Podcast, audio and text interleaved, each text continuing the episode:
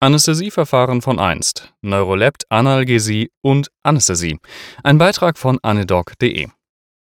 Den Facharzt für Anästhesiologie gibt es erst seit 1953. Vorher gab es zwar auch Anästhesie, aber die strukturierte Ausbildung und Prüfung vor Ärztekammern gibt es tatsächlich noch nicht einmal 100 Jahre.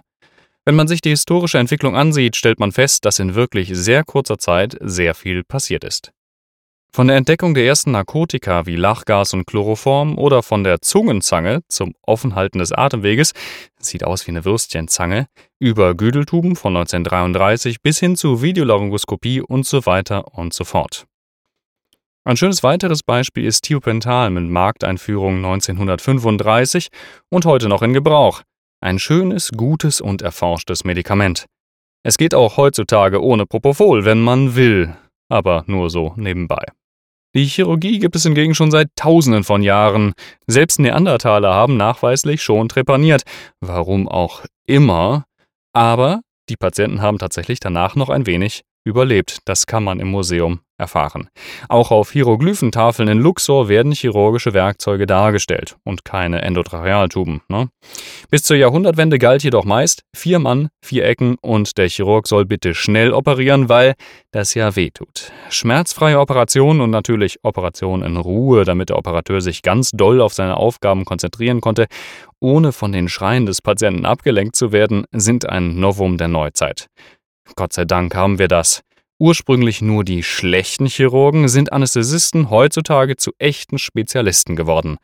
Dass die Anästhesiologie, also der Schritt von der reinen Betäubung hin zur Wissenschaft, noch nicht so alt ist, merkt man auch daran, dass viele Verfahren ausprobiert und später wieder verworfen wurden. Eine Sturm- und Drangzeit sozusagen. Eines dieser alten Verfahren ist die Neuroleptalgesie, zuerst um 1954 beschrieben. Es war für besonders kranke Patienten gedacht und geeignet, die dem Risiko einer Vollnarkose mit entsprechenden Blutdruckschwankungen und hier natürlich vor allem den Abfällen nicht ausgesetzt werden sollten. Ein weiteres Einsatzgebiet war die Neurochirurgie, weil der Medikamentencocktail nur sehr geringe EEG-Veränderungen hervorrief und deshalb gut für Wachkraniotomien geeignet erschien. Wie der Name vermuten lässt, handelt es sich um die Kombination von Neuroleptika mit einem Analgetikum. Die Erstbeschreiber wählten hierfür Petidin, Prometazin, Atosil und Chlorpromazin. Die Weiterentwicklung verwendete Haloperidol, das ist ein Butyrophenon, und Phenoperidin, auch ein Opiat. Das waren Castro und Munderlea in Belgien. Ab diesem Zeitpunkt im Jahr 1959 wurde auch der Begriff Neuroleptalgesie als solcher verwendet. Patienten unter solch einem Cocktail waren analgesiert, sediert, mineralisiert und amnestisch. Mineralisation kommt aus der Psychiatrie und bedeutet, dass die Patienten im Prinzip nichts tun, aber trotzdem einfachen Aufforderungen folgen können. Auf der anderen Seite aber sind sie vegetativ, neurologisch und thermodynamisch relativ stabil. Nicht zu verwechseln ist das Ganze aber mit einer Analgosedierung, wie wir sie heutzutage durchführen, zum Beispiel mit Low-Dose Propofol oder Midazolam mit niedrig dosiertem Remifentanil oder ähnlich. Bei Hinzugabe von Lachgas wurde die Neurolept-Analgesie definitionsgemäß zur Anästhesie. Droperidol und Fentanyl wurden schnell nach Markteinführung die Hauptsubstanzen für diese Art der Betäubung. Es gab sogar ein Kombinationspräparat mit dem Namen Innovar, das pro Milliliter 2,5 Milligramm Droperidol und 50 Mikrogramm Fentanyl enthielt. Die Gabe erfolgte über eine stetig laufende Infusion. Unter topischer Anästhesie war sogar eine Intubation möglich und fakultativ auch natürlich die Verwendung von einem Muskelrelaxanz möglich. Probleme gab es einige. Das langwirksame Droperidol konnte durch die zumeist fixe Mischung überdosiert werden, vor allem wenn der Patient am Anfang nicht schnell genug, tief genug schlief. So konnten Patienten lange Zeit nachschlafen, postoperative extrapyramidale Nebenwirkungen und Verwirrtheit waren häufig zu beobachten. Ebenfalls Muskelrigiditäten, die eine Beatmung erschweren konnten durch das Opiat oder insgesamt Opiatüberdosierungen mit Apnoen wegen der unterschiedlichen pharmakologischen Profile, schnell und langsam der beiden Substanzen. Die Kombination von Medikamenten war halt suboptimal.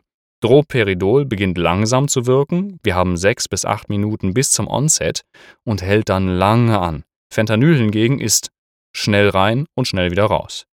Die Festkombination Innovar ist durch ihre lange Wirkzeit und die Wirkstoffe potenzieren sich wohl gegenseitig noch problematisch.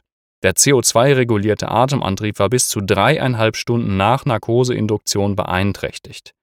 Bei Prämedikation mit Petidin konnte sich das bis auf sechs Stunden erweitern. Schlecht. Petidin ist sowieso ein eher schlechtes Opiat, aber das nur am Rande. Ja, es senkt die Krampfschwelle, es hat eine ultralange Wirkzeit seiner Metabolite mit bis zu 20 Stunden und so Späße nicht benutzen. Innovar wurde sogar bis vor kurzem noch in der Veterinäranästhesie verwendet, als Neuroleptanalgetikum für Hunde. Ja, die letzte zu eruierende Quelle habe ich in meinem Blog verlinkt. Allerdings erlosch die Zulassung in der Schweiz in dem Fall am 31.01.1999. Immerhin. Schließlich verdrängten die neu entwickelten Benzodiazepine in den 1960er Jahren die Neuroleptika.